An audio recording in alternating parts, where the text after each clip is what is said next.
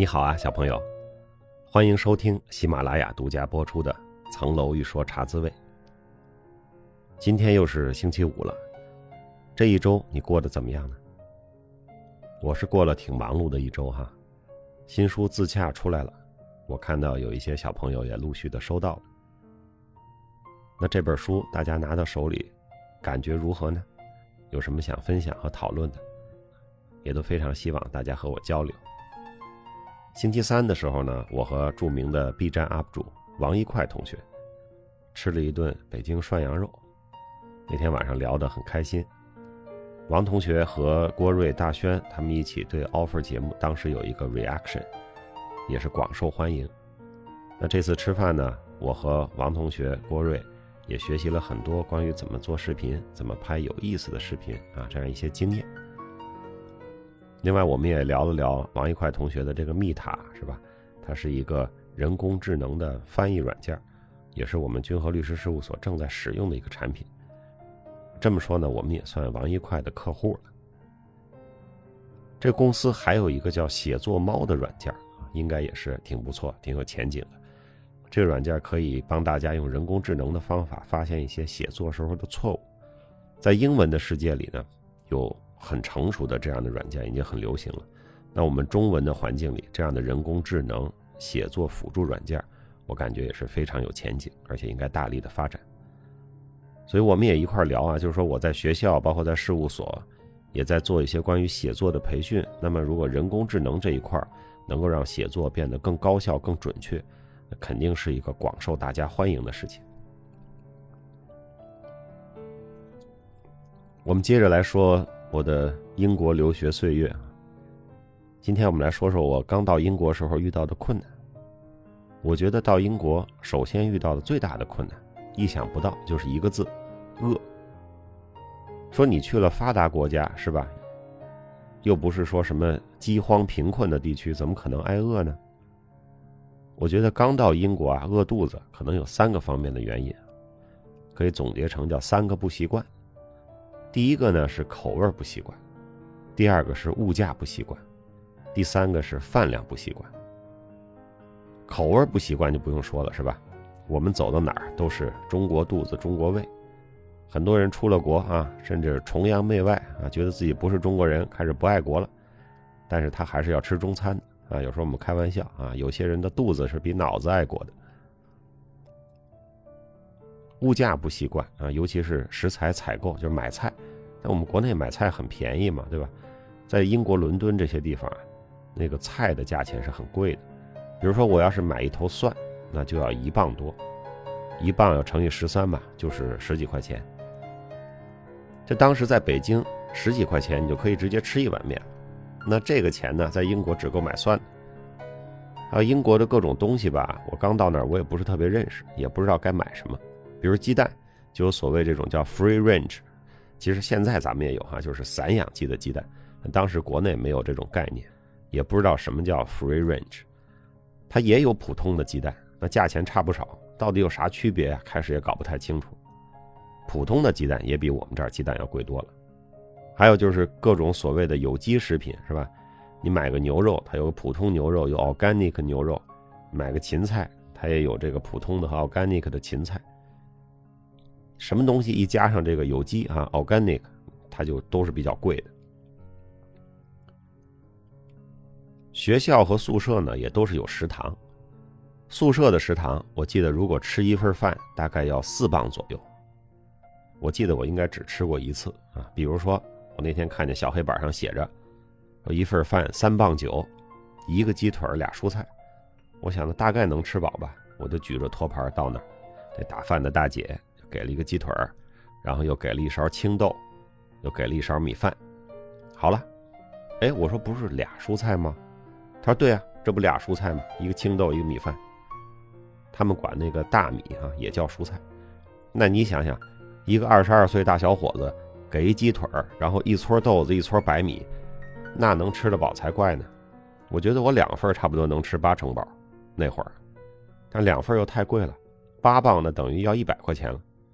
我感觉一百块钱吃俩鸡腿儿，那实在是不划算，所以后来啊，我就基本上放弃在食堂吃饭。但是呢，食堂其实就是最便宜的选择。你要去餐厅，肯定比食堂还贵，所以食堂接受不了，基本上就只剩下自己做饭一条路了。还有就是吃不饱。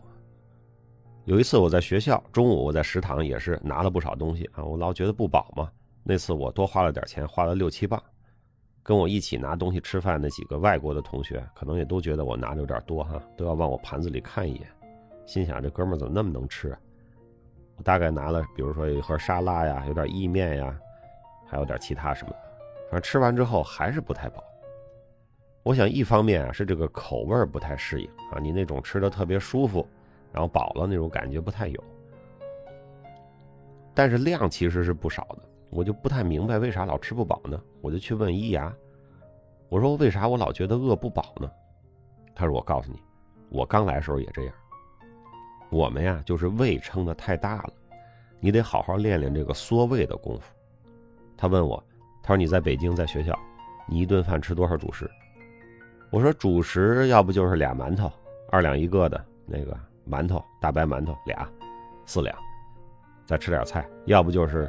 四两米饭或者半斤米饭，这就我主食。易牙说这就是问题所在。我们中国人的饮食结构啊，尤其是这种大学二十多岁男生，就是靠吃主食来找这种饱腹感。其实我们并不需要这么多主食，也不需要这么多碳水，但是呢，总是吃个半斤米饭、俩大白馒头、一大碗面条，就把胃撑得很大。所以现在你撑到这尺寸了，你肚子里就觉得不饱。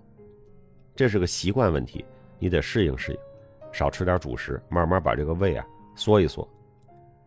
哎，我就听他的，我觉得有道理啊。慢慢的主食我就吃的少一点，的确是啊。过了那么两个月左右，还就真的适应了，这肚量变得就没有那么大了。从那之后到现在，我都是主食吃的是比较少的。所以那一段时间，我老有一种没吃饱的感觉，就是觉得这个胃啊有一点饥饿的感受。吃完了，还是觉得没饱，胃里总是觉得有点空。后来我发现，其实这不叫没吃饱，它是一种胃疼。刚到那儿，饮食不习惯或者饮食不规律啊，胃不太舒服。我们现在也是，对吧？一顿饭到饭点也没吃上，拖得比较晚了，饿了，然后这会儿再吃，吃完了之后啊，你不会马上饱，还是有那个饥饿感。所以说，一旦饿过头了，你这个胃啊就受到了一定的损害。不按时吃饭不好是吧？时间长了就是一种慢性的，会有一种老没吃饱的感觉。那对于这三个不适应怎么办呢？首先呢，这口味不适应，那简单自己做呗，做自己喜欢吃的东西。虽然说我做的不太好，学着来呗。想做什么不会的话就上网查一下。不过那会儿也没有现在这么多视频哈，基本还是靠文字的那种菜谱做饭的方法。有时候给家里打电话的时候，也顺便问一下，我想吃什么什么，我应该怎么做呀？这个物价不适应就要慢慢来，就像最开始伊牙和九九给我讲的，一磅就要当成一块钱，不要老去乘以十三。时间长了呢，花钱我花的也就比较习惯了，也不需要什么事儿都算的特别的紧。我曾经监测过，就是说有一周啊，我就比较注意着手紧一点花钱买菜。采购生活物品，手紧一点呢？大概这一周下来呢，花了是大几十英镑。然后下一周就不是特别的手紧，啊，就是基本上是想买点什么就买点什么。本身我也不是一个乱花钱或者爱买贵东西的人，结果我发现就这两种花法，其实也差不了太多，松点紧点差个二十英镑左右就还好。所以很多时候呢，这个花钱有压力啊，是心理造成的。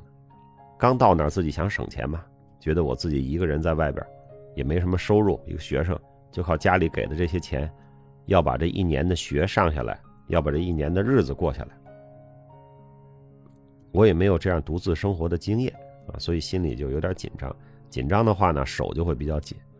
最后发现其实大可不必，可以稍微放松一点，日子过得宽裕一点，也不是说你要大吃大喝、大手大脚。稍微宽裕一点呢，你整体的状态就会好很多。那第三个不适应，刚才说了，就是慢慢的要减少主食的量，还是要以肉蛋为主，或者多吃点菜，多吃点粗粮，比如全麦面包，这样慢慢的也就调过来。伊雅也跟我讲，这个吃饭吃不对头这种事儿，他也经历过。他到英国的时候还不到二十岁呢，啊，十八九岁的小孩子更不会过日子。所以他说，这吃饭是一关，这一关要过，因为吃不好，整个的状态就不好，情绪也不好，不想在那儿待着，想回家啊，各种胡思乱想全来了。所以说，给自己吃的好一点，稍微变变花样，做点好吃的，或者出去吃点什么，这个会对整体的心情和留学的状态都会有比较大的帮助。好吧，本周先聊到这儿，小朋友，周日就立冬了。虽然白天的日光越来越短，但请你也不要犯懒，请努力找时间读书，请努力找时间锻炼，请多多帮助他人。我祝你度过一个自洽的周末，小朋友。下周再见。